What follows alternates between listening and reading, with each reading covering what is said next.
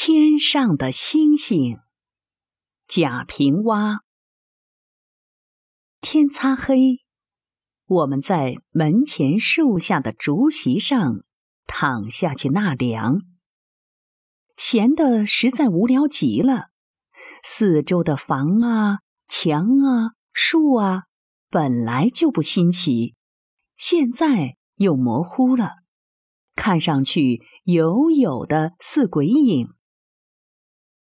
天上月亮还没有出来，星星也不见，我们伤心了，垂下脑袋，不知道这夜该如何过去，痴呆呆的守着瞌睡虫爬上眼皮。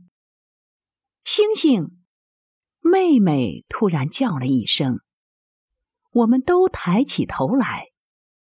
就在我们头顶出现了一颗星星，小小的，却极亮极亮，分明看出是有无数个光角的。我们就好奇起来，数着那是四个光角呢，还是五个光角？但就在这个时候，那星的周围又出现了几颗星。只是那么一瞬间，几乎不容觉察，就明亮亮的出现了。啊，两颗，三颗，不对，十颗，十五颗。奇迹是这般迅速的出现，愈数愈多，再数亦不可数。一时间，漫天满空，一片闪亮。像陡然打开了百宝箱，灿灿的、灼灼的，目不暇给了呢。这些星星又像是无数沉睡的孩子，蓦地睁开了光彩的眼睛。他们真是一群孩子呢，一出现就要玩一个调皮的名儿啊！这些鬼精灵从哪儿来的？是一个家族的兄妹，还是从天涯海角集合起来要开什么盛会了呢？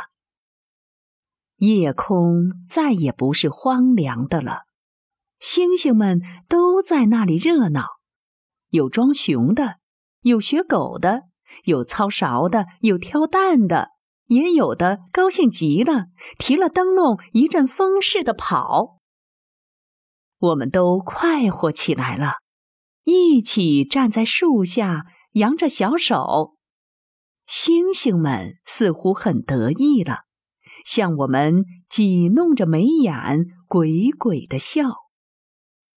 过了一会儿，月亮从村东口的那个榆树丫子里升上来了，它总是从那儿出来，冷不丁的，常要惊飞了树上的鸟儿。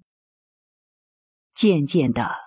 夜空里笼上了一层乳白色的淡淡的雾气，我们发现那些星就少了许多，留下的也淡了许多。原先灿烂的亮，现在变成了弱弱的光。这使我们大吃一惊。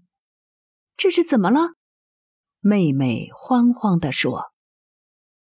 月亮出来了呗，我说。月亮出来了，为什么星星就少了呢？